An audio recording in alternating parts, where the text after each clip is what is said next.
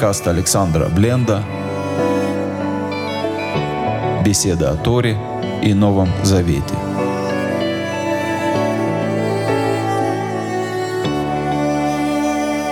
Шалом, дорогие друзья. Здравствуйте. Мы снова встречаемся для того, чтобы продолжить изучение Танаха. Продолжаем вместе читать Тору. И сегодня будем читать 49-ю, предпоследнюю главу книги Берешит. Ну, начнем мы с молитвы. Отец Небесный, я прошу Тебя защитить и поддержать всех тех, кто страдает в это непростое время, всех тех, кто оказался под бомбами, под обстрелами, кто потерял родных, близких, кто сам потерялся, кто чувствует свое бессилие, свою беспомощность, растерянность, кто, может быть, лишился работы, кто, может быть, не может приобрести лекарства. Всем людям в этой страшной, кошмарной суматохе, в этой страшной, кошмарной войне помоги и поддержи, будь отцом и будь поддержкой и опорой, как ты и всегда был, и дай людям почувствовать это твое присутствие в их жизни, твою любовь, твою заботу, и дай нам быть инструментами, чтобы люди, окружающие нас, это чувствовали. Мы начинаем читать 49-ю предпоследнюю главу книги Брешит. Одна из самых э, сложных для перевода и понимания глав Торы, да нет, наверное, не одна из самых сложных, а самая сложная глава для понимания. В Торе очень поэтичная, очень богатая на символы. Я уже записал семь уроков по этой главе, и вот это, наверное, восьмой. И каждый раз хочется что-то новое сказать, каждый раз хочется что-то заново понять, переосмыслить.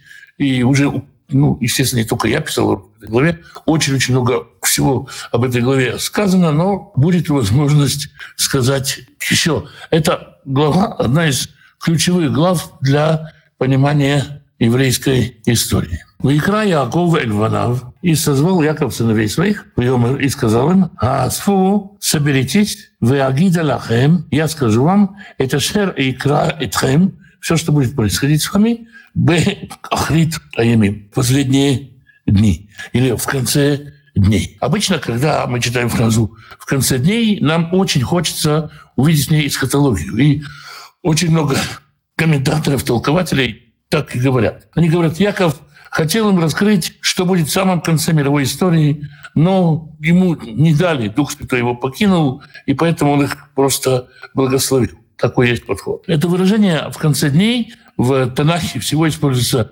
13 раз. В четырех случаях действительно имеется в виду конец дней, ну, в нашем понимании, так скажем, конца света. В остальных случаях это в какой-то последний, в какой-то дальнейший период. Я вам расскажу о том, что с вами дальше будет, как сложится ваша жизнь. Напомню, что сыновья Якова, в то время младшему Бениамину было чуть больше 30, когда они, скажем так, стояли перед Юсефом, прошло как минимум 17 лет, наверное, Бениамину уже 50 другим деткам Якова еще больше. То есть это взрослые мужи, отцы семейств. И Яков что-то хочет им рассказать, может, не совсем про их жизни, а про что-то другое. И Квецовый самоумный Яков, соберитесь в кучу. Ликовец – это собраться, сжаться в кучку. И послушайте сыновья Якова, почему это Израиля Вихаем послушайте Израиля отца вашего. Наверное, если сегодня бы какой-то человек говорил о будущем, возможно, говорил бы, скажем, по отдельности. Каждого бы звали в кабинет, ему бы рассказывали, что его ждет. Яков собирает всех своих сыновей и каждого благословляет или каждому дает какое-то наставление при всех. Мало того, соединитесь, объединитесь. И только вот этой кучкой, маленьким таким, я почему-то постоянно сравниваю с оркестром, в котором слаженно все играет, слаженным механизмом является народ Израиля, в котором каждая деталь или каждый инструмент в оркестре, несмотря на то, что играет свою партию, вместе играет одну мелодию. И поэтому их нельзя как-то отделить и каждого благословлять по отдельности. Каждый должен понимать не только, что он делает, какую роль он играет, но и что представляют из себя другие. И Яков начинает со своего старшего по хронологии сына, Рувен, Рувен, Пхуриота, первенец мой, Хохи, сила моя, выращит они, и начаток мужества моего, Ветер Сет, способный больше вынести, Ветер Оз, и более дерзкий, более инициативный, более смелый, Так можно перевести слово «оз». Это такая дерзость, способность не примиряться с обстоятельствами, но и внутренняя сила. Все эти качества у Рувена есть.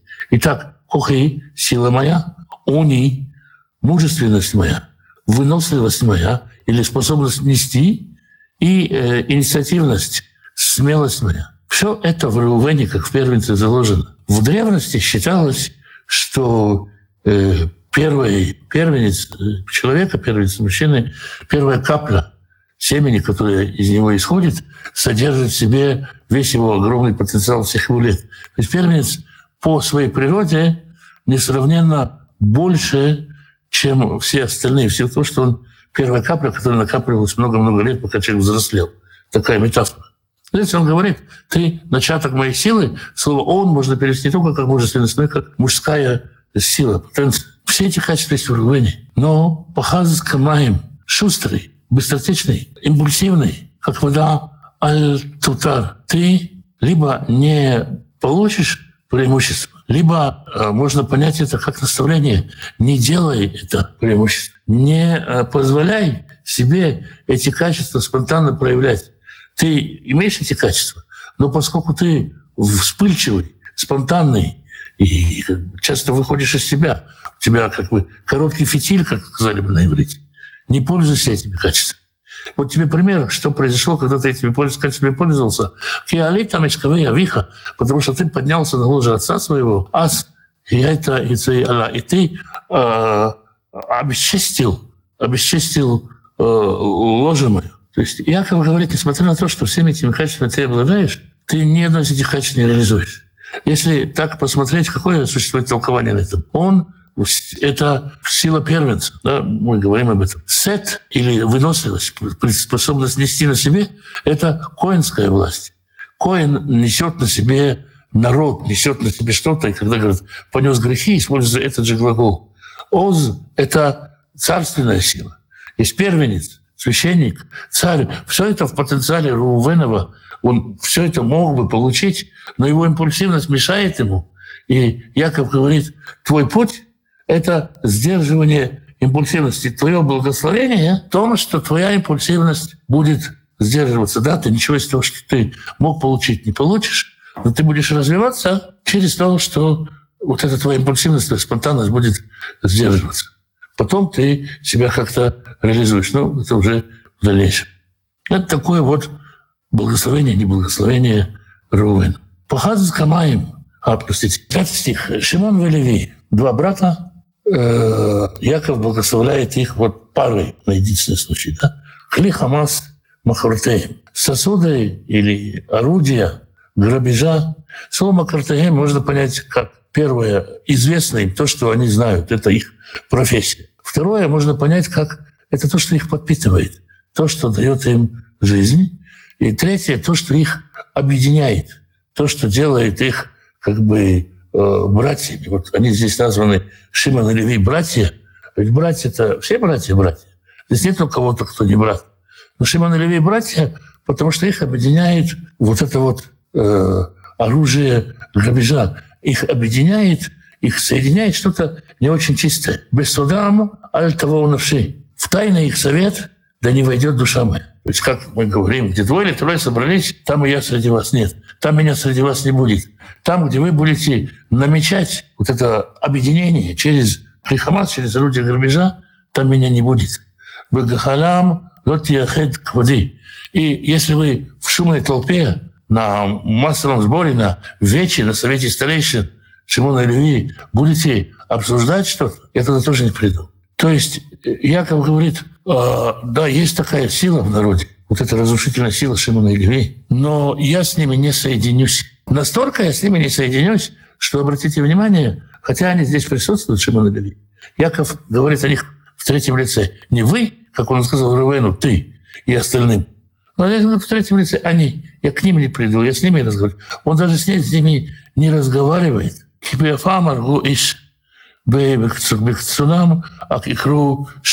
Потому что гневом они убили человека. И волю своей слова акру шор тоже, как я говорил уже, что сложно для перевода текста очень. Икру шор можно понять, как кастрировали быка, сделали бесплодным быка. подрезали жилы быку, не очень понятно, что это. Позже в Кабале Юсеф будет назван Шор, но сейчас этого еще нет. И, скорее всего, здесь сломали, разбили стену. То есть они не только убили, но и простерли руку на грабеж. Ну, в отличие от того, что, скажем, мы будем читать в книге Эстер. Не прозрели, не простерли на грабеж. То есть они э, из-за того, что они соединяются друг с другом, они друг друга накручивают в плохую сторону. Поэтому, когда они вдвоем, я не могу с ними соединяться. Почему то, что их объединяет, это Хамас, это грабеж. Когда они вместе, у них включается режим грабежа. Арура пам, киаз, и поэтому проклял гнев их, потому что он слишком силен. Вы аваратам, ярость их, слово «а-, авара, ярость это как что-то, что переливается через край. Для авора, тот же корень, что и еврей, перешедший еврей, то, что переливается через край, ибо она слишком тяжела как застывшая лава, изливается из них ярость. Невозможно, чтобы они были вместе. И когда они вместе, они оказываются проклятием. Они вместе так взаимодействуют, что ничего хорошего из этого не происходит. И что говорит? Какое лекарство им дается, какое благословение лекарство им дается? Эхалькамба Яков, я их разделю в Якове, в офицам в Израиль, и рассею их в Израиль. Если мы посмотрим, как потом будут располагать колено, у Леви не будет своего надела, или вообще не будет иметь земли, и он, левиты, будут жить тем, что будут ходить по Израилю преподавать Тору. У Шимона будет свой надел, но он находится внутри надела Иуды со всех сторон, он окружен наделом Иуды, у него практически нет каких-то границ какой-то своей дипломатии, он изолирован, находится под изоляцией, под, э, так сказать, под командованием. Иуда совершенно отдельный надел, и вместе они не могут. Это похоже на такое южноафриканское государство Лесото, которое находится внутри ЮАР со всех сторон окружено другим государством. Нет никаких границ, только Иуда вокруг. Это э, благословение, все-таки благословение Шимона и Леви. Почему благословение? Потому что это позволяет им служить. Ведь на самом деле у Леви очень э, серьезное и важное служение. То, что они не имеют земли, это одно, но они обучают народ Торе. Э, Шимон, как это мы видим из позднейших источников, колено Шимона преподавало Тору детям. Они тоже были бродячими педагогами, которые учили Торе детей. Но это внешние источники говорят. У них очень похожий путь. Вместе им нельзя, а вот по отдельности они могут так проявляться. С 8 стиха благословение Иуды. Иуда, та и духа Ахейха. Иуда, ты и духа Ахейха. Здесь обыгрывается Иуда и духа. Иуда и духа. Игра слов. В этой главе много игр слов. А дословно это значит поручат, э, об, заручат, ручат тебе будут твои братья. То есть своими руками поставят тебя на власть братья твои. Не было воли Якова, чтобы Иуда стал лидером. Может быть, он для Иосифа это должен сделать. Собственно, никто не собирался, не планировал, чтобы Иуда стал лидером, он просто им стал. Потому что в нужный момент сделал нужные дела, и, и, и его братья признали лидером, как мы читали в предыдущих глав, и вошли Иуда и братья. Иуда берет на себя ответственность, и он реализуется как, э, как главный. Поэтому ты избранный братьями, лидер снизу, так сказать. Едха, Беоров и Рука твоя будет всегда на шее твоего врага. Это слово «едуха», «едха» — это слово игра слов. Яков обыгрывает его имя и говорит, что можно сделать с именем. Пусть рука твоя будет на шее врага. И штахавули хаабней, авиха будут поклоняться тебе, кланяться тебе. Не в смысле поклонения, как поклоняются богам, а по царскому этикету будут кланяться тебе сыновья отца твоего. В девятом стихе «Гура Иуда». Ты львенок маленький, щенок льва, то есть у тебя есть потенциал. Митеров бни алита, как поднявшийся от терзания жертвы, кара ровецкий арье, разлегся, как лев, у киловей, как, как львица, или как э, взрослый лев. Ми кимена, кто его поднимет. Здесь э, можно понять это двояко, что ты легко насыщаешься добычей и не ищешь войны с другими. Если кто-то приближается к этому льву, льву не надо куда-то бежать, дергать лапами и так далее. Лев может просто рыкнуть, и от кричания льва разлетятся все его враги. Но можно здесь понять и так, что лев даже в сытости э, все равно остается львом.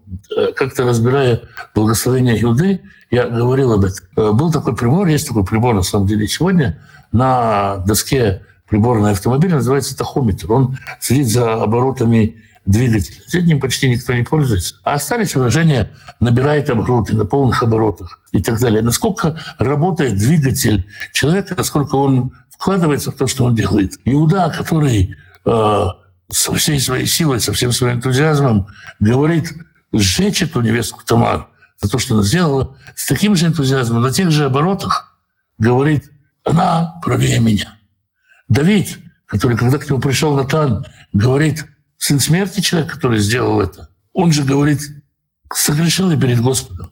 То есть умение каяться, исправлять себя и говорить вещи, которые не очень приятно говорить, на тех же оборотах, с той же внутренней силой, с которой ты э, ну, готов на первых страницах своей стенгазеты писать о себе хорошие вещи, ты готов писать и не очень хорошие вещи. Вот это понятие, что лев остается львом даже в лежачем состоянии, даже лежа он хранит вот эту свою львиность. Вот так тоже можно понять это благословение. И нужно сказать, обязательно еще раз повторю, эта глава очень сложная для понимания, и она очень важная, с другой стороны. Очень сложно понять и очень хочется. Поэтому есть очень много разных комментариев, разных толкований, и они спорят друг с другом. Невозможно сказать, вот это правильно, а это неправильно. Хотя, когда мы что-то не понимаем, вот всегда есть соблазн вчитать, вписать в текст то, что мы хотим в него писать, ну, и каждый учится это не делать. Яков продолжает благословение Иуда и говорит,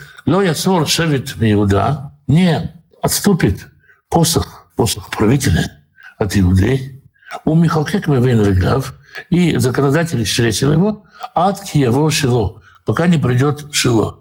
Что такое Шило? Что такое Шило? Никто толком сказать не может, и поэтому, как всегда, есть комментарий, что это Машех что это какой-то примиритель, может быть, от слова «шалев» — примирять, но это очень сложно, очень сложно вписать в текст. То есть, конечно, очень напрашивается, но очень сложно это именно так понять. Есть понимание Шило как место, где какое-то время был э, жертвенник. И так можно это понять. Но текст остается очень непонятным. Придет Шило, Вело, и ему, иудей, и Кат, Амим.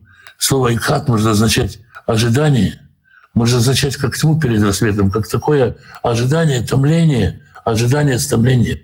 Всему этому народы ожидают стомления. Мы в прошлый раз я немножко этого касался, что путь Илуды — это храм, который строится, и в который народы должны прийти. То есть подготовка служения народов в стране Израиля. С 11 стиха материальное благословение отстранили Гефен привязывающий к тонкой лозе осленка, Вайшарка Абнейтуну, и к лозе э, сыновья, сыновей ослицы своей. Что это значит? Кто вообще в мире, какой человек станет привязывать осленка к лозе?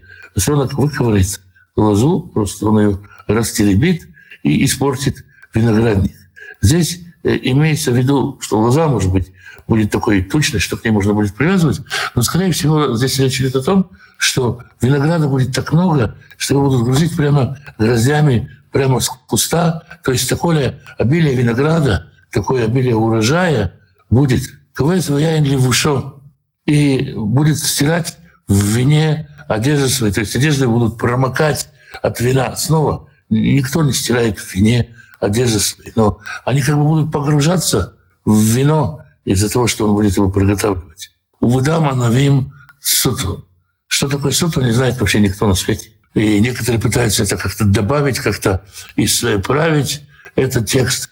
Но можно понять, что это примерно, используя семитские глаголы, будет означать пропитан. Он весь пропитан благословением, благословением винограда, материальное благословение. Похлили и наимияин, и глаза красные от вина, а вылевен шинаем михалав, а зубы от молока. Виноград – это земледелие, молоко – это животноводство. Иуда получает благословение и в материальном плане, и в плане э, лидерском, э, и через свое вот это умение проявлять силу и в удобных вопросах, и в неудобных вопрос. Снова очень сложное толкование и очень-очень много разных толкований по поводу этого привязанного к вину виноградной лозе осленка.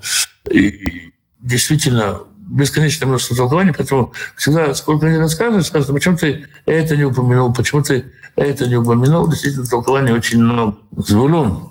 Лехов Аямим Ишкон будет жить у берегов морей, Ву Лехов Аният. И он у, берегов своих строит корабли, Великоту от Сидон, и якори свои до Сидона. Очень интересная история со Звулуном. Звулун мореплаватель, хотя его колено не имеет выхода к морю, как мы потом увидим в книге Иешуа, но Звулун действительно отличается тем, что он мореплаватель, он связан с Исахаром, он родился после Исахара. Здесь удивительно, что они поменяты местами. И, э, собственно, между ними существует такая конвенция. Она отражена отчасти благословения Моше в книге Дворим, что Исахар трудится на земле, э, делает какие-то диковинные плоды, а э, Звулун возит по всему миру то, что производит Исахар. У них такая договоренность. Исахар еще учит Тору, а Звулун живет за счет, как сказать, финансирует это, и его духовная часть состоит из того, что как, как, как бы бывают такие люди, которые не могут учиться, не могут проповедовать, и у них служение финансовое. Они действительно могут благословить тех, кто может учиться, может организовать что-то. Вот это вот, кто может организовать, это звулун.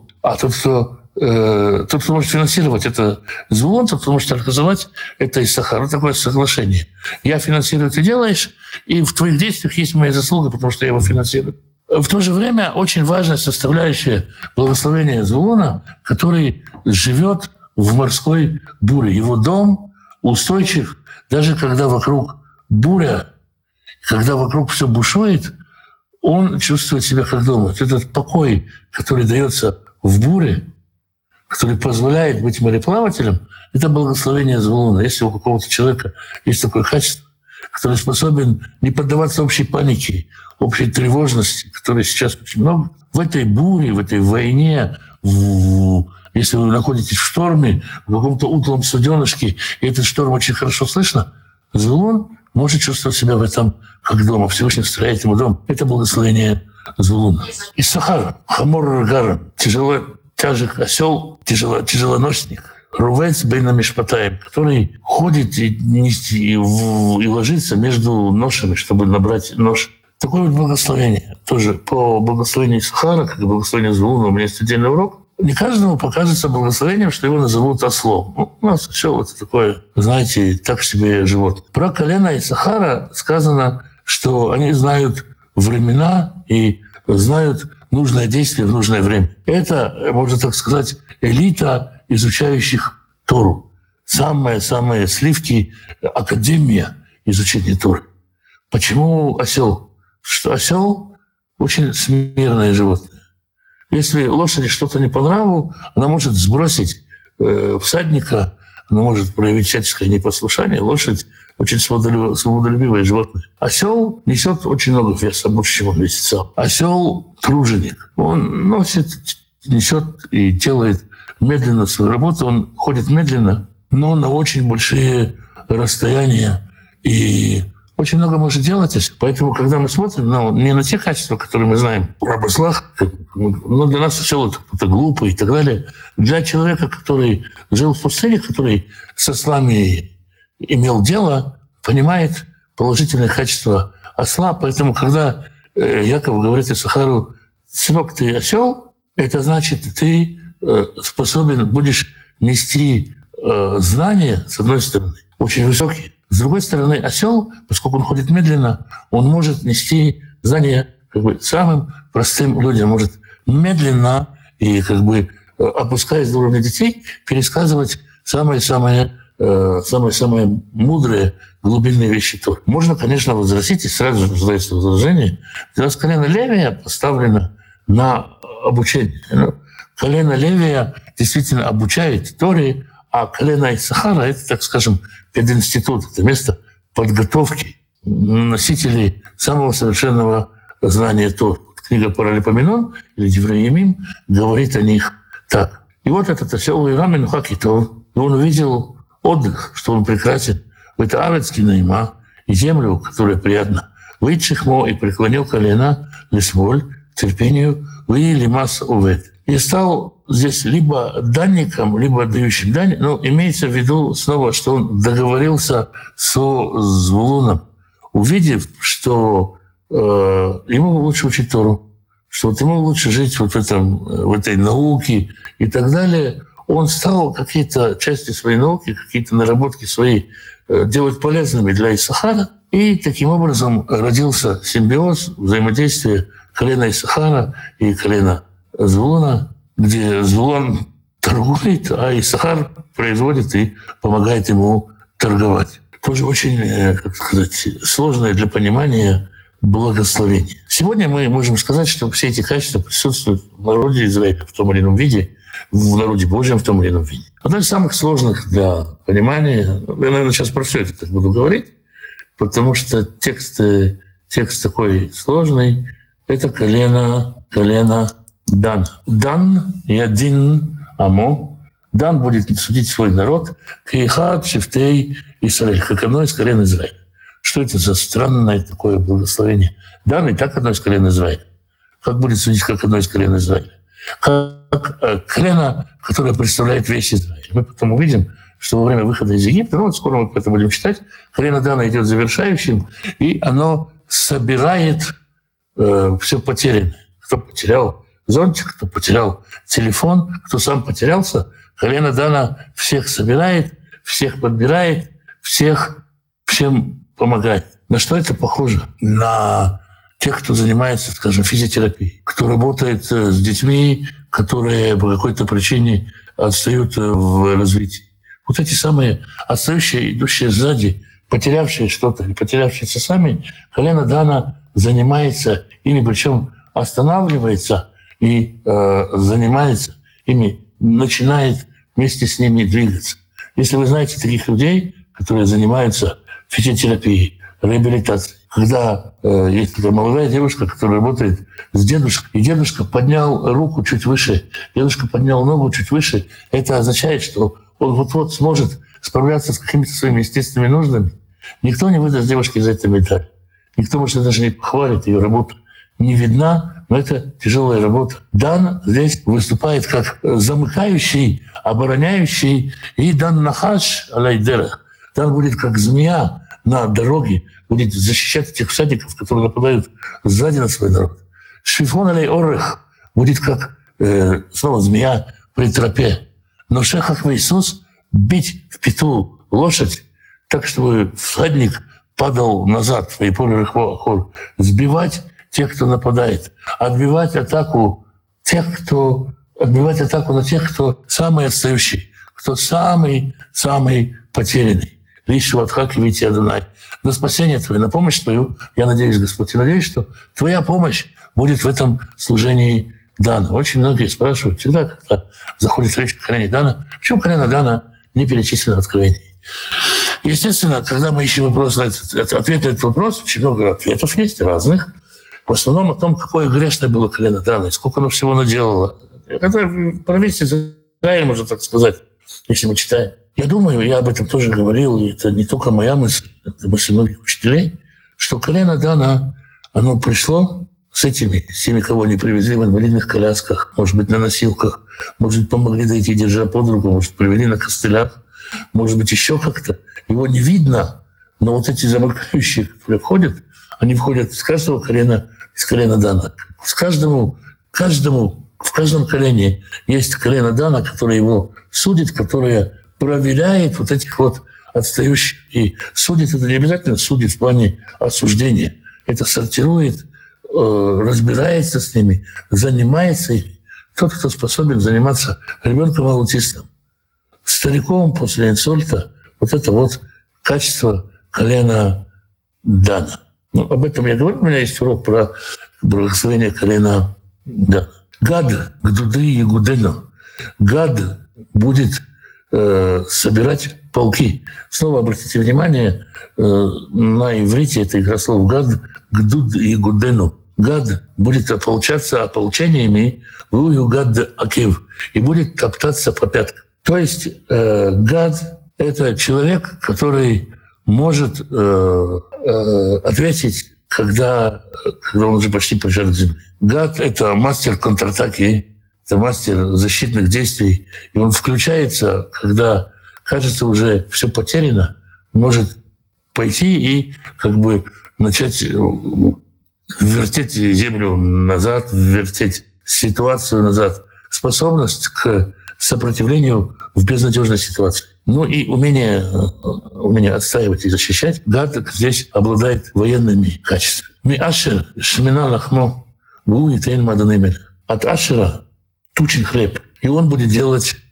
вкусности, деликатесы для царя. Качество ашера — это способность э, сделать что-то из ничего, из самых простых продуктов, из самых простых условий делать что-то совершенное. Ну, в общем-то, достаточно понятное и просто объяснимое качество. Нафтали Аилат Шлюха Нотен Эмрей Шефер. Нафтали быстр, как лань, и он э, дает крылатые слова, касается крылатыми словами. Нафтали — это человек, который способен вести споры, вести переговоры, который способен убеждать, э, так сказать, быстро и за словом в карман не полезет. Мастер словесного боя, самый главный говорильщик в народе. Это 21 стих. С 22 стиха благословение Иосифа. Самое длинное благословение. Бен Пурат Юсеф, Бен Пурат. А, дословно, сын Ефрата Юсеф. Как водою покрыть Юсеф. Скрыт он от чего? Алей Айн, от сглаза от сглаза, от зависти, от всего этого Юсеф скрыт. Юсеф, мы говорили, очень красивый мальчик, красивый юноша. И был 17 лет, ну, сейчас ему сколько? 50. И все-таки Яков заботится о Юсефе и говорит, он защищен от сглаза. Все его поколение, все его потомки. Бнот цаада алей шор. Снова очень непонятное выражение – Одно из э, возможностей его перевести – девушки толпами будут ходить на него смотреть. То есть это человек, который внешне своим поведением, своим образом жизни, не обязательно своей внешностью, но и внешностью тоже вызывает восхищение. И, естественно, вызывает зависть. Уимару, Врав. И огорчали его, и ругались с ним. Виштаму, Баалей Хацим. И добивались, пытались убить его э, стрельцы. Вытащив Баитанка что? Но крепко сидел у него на плече лук его, то есть он не отстреливался.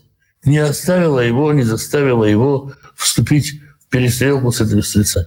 Вывду Зраидав. Крепко были прижаты э, локти его, мышцы руки. Виды Авир Яков от рыцаря Якова. То есть это школа Якова. Мишам Руэ Эвен Исраиля. Оттуда он видел камень основания Израиля.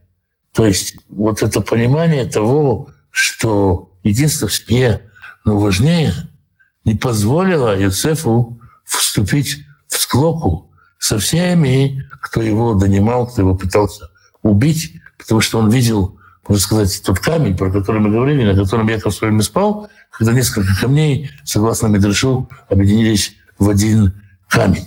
Это забота об общности Израиля, в общности сыновей Израиля важное качество Иосифа. Именно поэтому он, в общем-то, и становится первенцем. Даже Иуда, если он не становится первенцем, становится лидером, именно Иосиф занимает абсолютно первенство. Миель Авиха от Бога Отца твоего. Вайзарт Шадай и Вархех. И Господь Шадай будет благословлять тебя. Беркат Шамаем Миаль, благословение выше небес. Беркат Теом Рувецит Тахат. И благословение подземелья до глубин подземелья. Перкат считаем варах, благословение груди, женская грудь здесь имеется в виду, и матки. Очень странное благословение для Юсефа. Дочитаем. Беркат Авиха Гавру Альберкат Урай. Благословение, которое дает тебе отец, то есть я, Яков, превыше благословение, которое получил от родителей своих. От Тават Гиват Тулям до вершин небесных. Ватиин Лерош Юсеф, и будут они на голове Юсефа Рекордкот Назирахив как, как превыше всякого украшения, чупчика всех братьев. Яков дает Иосифу благословение из самых глубин земли и превыше высот небесных. На наслаждение этим миром, на способность э, пользоваться, реализовывать этот мир на свою пользу, на способность получать удовольствие, наслаждение от этого мира. Мы еще потом, когда будем читать благословение Маше, которое Маше дает Исафу, увидим эту параллель. Это способность радоваться, радоваться свежим фруктам, свежему воздуху, снегу, дождю или весне, способность радоваться, не стесняясь радоваться нам. Иногда стыдно, как верующим людям, иногда стыдно, такое у нас воспитание бывает. Стыдно кушать вкусно, стыдно радоваться чему-то материальному. У Иосифа есть благословение, он может с благодарностью принимать и радоваться радостям этой повседневной жизни, радоваться самым простым плотским радостям. Бенемин за ветров, Бенемин как волк терзающий, Вавокер юхаль, а для эрев и халек Утром будет есть, а к вечеру будет раздавать добычу. Снова сложное благословение, опять-таки настолько сложное, что некоторые комментаторы э, говорили, каббалистические книги говорили об этом, что Бенямин — это Вервольф, человек-волк, человек, который как оборотень, волк-оборотень, способен обращаться в э, волк. Есть еще много разных комментариев с этим связано. Что мне более близко, какое понимание мне близко, что Беньямин — это э, человек, колено, которое далеко не сразу даст свои результаты. Во времена Мардыхая и Эстер будет действовать колено Беньямина, когда еврейская история будет уже в самом разгаре. Что все колена побывали на сцене, только тогда на сцену выходит Беньямин. Медленно взрослеющий, неспешно развивающийся человек, чье э, время рассвета приходится на раннюю старость или на позднюю старость. Человек, который расцветает очень зрелым или в старости, это колено, которое будет действовать на очень поздних этапах еврейской истории. И снова скажу, что это только, конечно, один из взглядов на всю историю колен, их очень много разных. Есть даже взгляд, который говорит Ибн Эзра, например, известный комментатор, который говорит, вообще все это не благословение. Это все не благословение, это все просто, так сказать, э, наставление, которое Яков дает – а то, что написано «и благословил», так это и благословил потом, а просто написано нам, что он и благословил, а нам сами благословения не говорят. Очень сложно понимать текст. Это самая ранняя, так скажем, еврейская поэзия. Яков здесь поет свою последнюю песню, и ему очень важно донести это. И, наверное, его образы, они очень понятны тем, кто его слушает, то есть его сыновьям. Нам гораздо менее понятно. Отсюда очень много разночтений, но не верьте тому, кто скажет, вот это понимание неправильное, а вот это правильное. И если вдруг какое-то понимание вам слишком нравится, слишком подходит вашей вере, вашим убеждениям, тоже стоит проверить себя, а не вписываем ли мы, не вчитываем ли мы что-то, то, чего там на самом деле нет. Чем мы руководствуемся, да, принимаем то или иное. Это касается, впрочем, любого текста. «Коль эле шифте Исраэль» Вот все это 12 колен Израиля. «Высота шердибер реймавим» Это то, о чем говорил с ними отец. «Ваимареху там иш ашерки беркато береху». И благословил их, и каждого человека благословил по его благословению. То есть можно сказать, ребята, всем вам быть адвокатами, ребята, всем вам быть сапожниками, ребята, всем вам быть зубными врачами. Но Яков благословляет каждого, это первое такое благословение, Яков благословляет каждого в соответствии с его природой, в соответствии с его внутренним содержанием, так, как человека нужно благословить. И это благословение не только работает по отношению к самим э, слушающим, которым я уже сказал, лет 50, они уже состоявшиеся люди, но их поколениям, которые будут после них, это то, что можно детям реально унаследовать, то духовное составляющее, которое дети реально получат наследство. Потому что чему мы можем обучать детей? Ну, нам кажется, что многому. На самом деле не так уж и многому мы можем обучать своих детей. Яйца вот там и заповедовал им, вымор алеем, и сказал им, они на Исав Алами, я присоединяюсь к народу моему. Каврути элаватай, похороните меня с отцами моими. Аль-Меара Ашербесаде и Фронхити. В пещере, которая в поле Хеврона Хитянина, э, Эфрона Хитянина. Бемара Ашербесаде Махбела. В той самой пещере, которая на поле Махбела, Ашер Альпней Мамре, которая в Мамре, Барец Кнан, в стране Хананской. Ашеркана Авраам это сады Мет Ефрона Хити, то место, которое купил Авраам от Хеврона Хитьянина на владение захоронений. Шама коврует Авраам, Вайцара, что там похоронили Авраама, и там похоронили Авраама, и Сару, жену его. Шама коврует Ицхак, Вайцревка, И что там похоронили Ицхака и Ривку, жену его, и Шама Каварти Этлея. И там я похоронил Лею. Почему не написано жену мою Лею? Может быть, просто Яков здесь называет ее просто по имени, потому что это такое вот особое проявление любви. Она просто Лея в данном. Михнея, Садею, Мира, Шербо. Все это приобретенное и поле, и пещера, все это приобретенное ценой хетских. То есть Яков говорит, помните, купчие у нас есть, это все наше. Это последние слова Якова. В последних своих словах Яков заботится о том, чтобы его похоронили в пещере, в пещере Махпила. Там его и похоронили, там его похоронят, там могила его до сегодня. Это последние слова Якова, последнего благословения, последний, самый пространный его разговор с сыновьями. Вот с этими словами Яков уходит, и мы с ним тоже прощаемся. Эти благословения, они живы для нашего народа, живы в нас, хотя сыновья и умерли, умерли все эти люди, но они живы в нас. Ваихоли Яков лицо Манав, и закончил Яков заповедовать сыновьям своим. Ваясав Рамита и поднял ноги свои на кровать, возлег на кровать, воедва, и устал, успел, так можно сказать. Не написано, что умер, его успел. Вы Ясеф Элемо и присоединился к народу своему. Мы с вами здесь прощаемся с Яковом, с такой эпохой еврейской истории и заканчиваем 49 главу книги Берешит. Шалом, Яков, скажите, пожалуйста, есть ли разница между словами «племя Якова» и народ Израиля. Это нет особой разницы. Можно вчитать ее. Обычно говорят, дом Якова — это женщины, а народ Израиля — это весь народ. Племя Якова... Я не знаю, дело в том, что, что здесь сложность в том, что вы, Мурат, пользуетесь русским языком, а какие русские слова переводятся, какие слова на иврите переводятся этими русскими словами, я не знаю. Поэтому трудно судить и трудно отвечать на вопрос. Но, скорее всего, нет, нет никакой разницы. Здравствуйте, Шимон Левий не вместе теперь в современном Израиле. Колено Шимона, к сожалению, исчезло. Оно среди десяти пропавших колен, а колено Левия, оно присутствует. Израиль очень жестко прошелся по Леви и Шимону. Но из колена Леви впоследствии вышли священники. Есть ли в этом какая-то связь, по вашему мнению? Является ли это путем исправления этого колена? Израиль прошелся жестко по союзу Леви и Шимона. То есть, я сказал, когда вы вместе, вы то еще несчастье. Знаете, как двое сидят и за одной партией мешают друг другу учиться, их надо рассадить. И то, что говорит Яков, я их рассею в Израиле. Вместе с тем, вот этот боевой энтузиазм, умение воевать за своих, не сдать сестренок, очень хороший для учителя. То есть качество-то хорошее. Поэтому, сказать, жестко прошелся, это не значит, что он их выкинул из истории.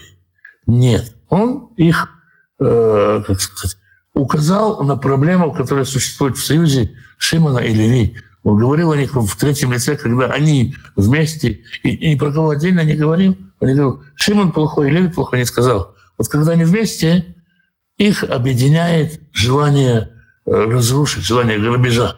Когда они по отдельности, они хорошо ходят служат. Почему Всевышний избрал именно колено Леви на служение? Опять-таки, ведь это, э, э, скажем, стремление бросаться в драку за своего, это, это хорошее стремление. Да, когда мы говорим положить душу за ближнего, это что же самое. Вот.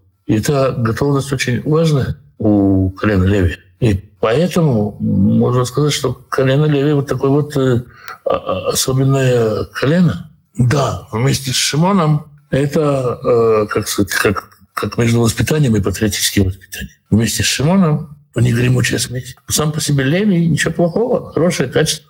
У Леви Актуальны ли эти благословения колена Израиля сейчас, или это просто описание черт характера? То есть, если у человека это есть, можно ли сказать, что его предки из определенного колена? Я думаю, что колена, безусловно, смешивались. Колена, безусловно, смешивались, и в каждом из нас намешаны. Я думаю, что Яков здесь описал качества, которые играют, инструменты, которые звучат в каждом оркестре, в каждом народе. Я думаю, что эти качества сейчас есть. Гадать, что оттуда ли предки, я бы не стал я бы не стал делать из этого каких-то далеко идущих выводов, но качество можно назвать. Сейчас гадом называют того, кто делает плохое. Есть ли связь с поступками колена гада? Нет. Потому что гад — это русское слово, и гадом именно на русском языке называют того, кто сделал что-то плохое. А гад, он на иврите гад. Например, имя Богдан означает на, на, на иврите предатель. На русском языке оно означает данное Богом. Имя Иза, я не знаю, что оно означает как бы на русском языке, на иврите оно означает «коза». Ну, э, это же два разных языка, и совершенно две, два разных понятия. Поэтому мы не можем толковать какое-то имя через э, русский язык, когда оно само по себе и ивритского происхождения. Имя Гад, оно означает вот именно стоящий в колонны, стоящий в шеренге. И так в иврите. А что в русском языке? Ну так мало ли что в русском языке, что обозначает. Чем руководствовал Яков, благословенной, благословляет мудростью, ощущением в сердце или чем-то другим? Ну, наверное, все-таки э, мы говорим об этом, что когда человек дает имя своим детям, он имеет какой-то рух Акодыш, имеет какой-то Святой Дух. И, скорее всего, на Якове пребывал Святой Дух. Я бы осторожно предположил бы, что это так, что на Якове пребывает Святой Дух, и через этот Святой Дух он дает такое откровение своим сыновьям на будущее. Это даже не сыновьям, потому что с сыновьями-то ничего из этого не случится. Это потомки сыновей. Это такое большое-большое письмо в будущее. Есть ли отличие благословений среди братьев, в отличие от Юсефа? Ну, Юсеф более подробно благословляется, и у Юсефа миссия на подольше будет, я бы так сказал. Но так нет, Юсеф, в общем-то, благословение, как благословение. Ну, спрашивают, где колено Минаше? Или там же, где Ефрема, да? Здесь благословляется колено Юсефа. Почему? Потому что Ефраим и Минаше заменяют Юсефа, как одного Юсефа э, в разделе земли. Именно в разделе земли они первые, и об этом идет речь в имущественных спорах. А когда мы идем здесь, разговариваем здесь, здесь нет ни Ефрема, ни Минаше. Потому что есть Юсеф, их отец. То есть 12 колен по духовному служению не включает Ефраима и Минаши вот в таком смысле. Это как бы подгруппа. А вот в плане земельных наделов мы увидим немножко другое. Чему нас может научить эта глава сегодня в наших семьях? Научить понимать, что когда мы благословляем наших детей, мы должны знать, что у них внутри, что они в себе несут. Их характер, их природу. И не ломать их природу благословений, а наоборот усиливать, корректировать и направлять. То есть смотреть, что в ребенке есть, что в него заложил Всевышний, как этим можно служить Всевышнему, и это благословлять. Если он молчаливый, то, может быть, ему надо служить там, где нужно быть молчаливым. Если он говорливый, то там, где быть говорливым, ну и так далее. То есть э, смотреть его качество, не ломать их, а использовать те, что у него есть, на служение, наблюдать своих детей и благословлять их в соответствии с их природой, а значит, смотреть, кого нам прислал Всевышний на качестве наших детей. Умение слушать, смотреть своих детей. Я думаю, это то, что мы должны научиться. Ну, вот такие у нас сегодня вопросы. Наверное, мы на этом остановимся. Завтра мы с Божьей помощью заканчиваем изучение книги Гриши. Напомню еще раз, приближается пресс. Время посмотреть вокруг. Может быть, кто-то нуждается в вашей поддержке. Может, кому-то нужна ваша помощь, материальная помощь, помощь с пропитанием, еще чем-то. Какая-то поддержка, давняя традиция позаботиться о ближнем перед праздником Песха. На этой ноте мы и остановимся.